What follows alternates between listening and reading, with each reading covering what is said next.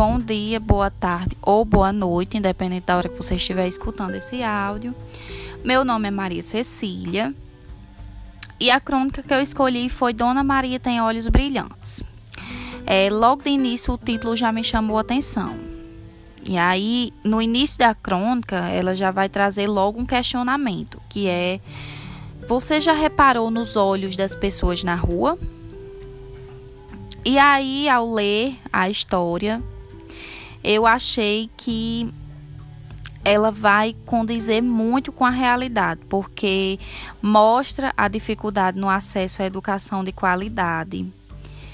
E aí, Dona Maria também se torna um exemplo, porque só dela falar em seu sonho, que era aprender a ler e escrever, seus olhos brilham quando ela vai em busca de realizar esse sonho, seu, mari, seu primeiro marido, que é o pai de seus filhos, quando ela diz seus que quer que seus filhos todos estudem, ele acha que é uma besteira e aí depois ele vem, ele chega a falecer e ela se casa com outra pessoa, só que ela acaba deixando essa pessoa para ir em busca de realizar o sonho que ela tinha.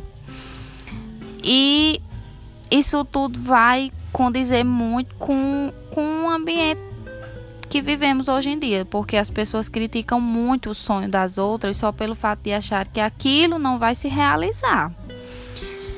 E aí eu achei que a crônica possui uma linguagem muito própria. Na parte que tem a adjetivação de olhos brilhantes, vai diferenciar muito das outras pessoas. Traz uma temática muito chamativa que faz muito nós leitores se aproximar cada vez mais da narrativa.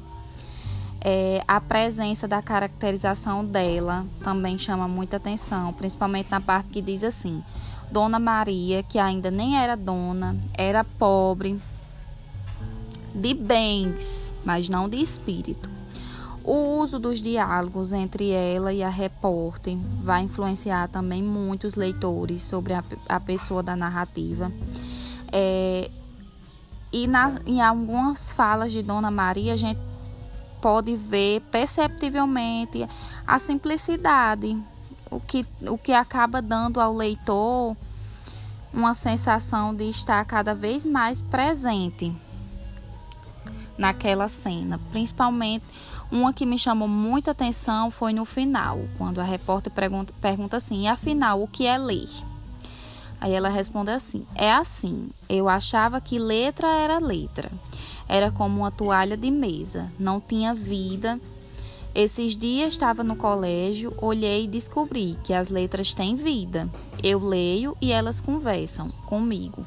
Me dizem o que eu preciso, contam coisa que nem imaginava, tipo M, de Maria, né? É só um M, mas quando junta tudo, a Maria fala comigo. A Maria fica viva. E aí, ao final, eu acho que a maior reflexão que pode ser feita é que nunca é tarde para se realizar um sonho. Só basta querer ter, querer, né? E principalmente ter força de vontade para realizar.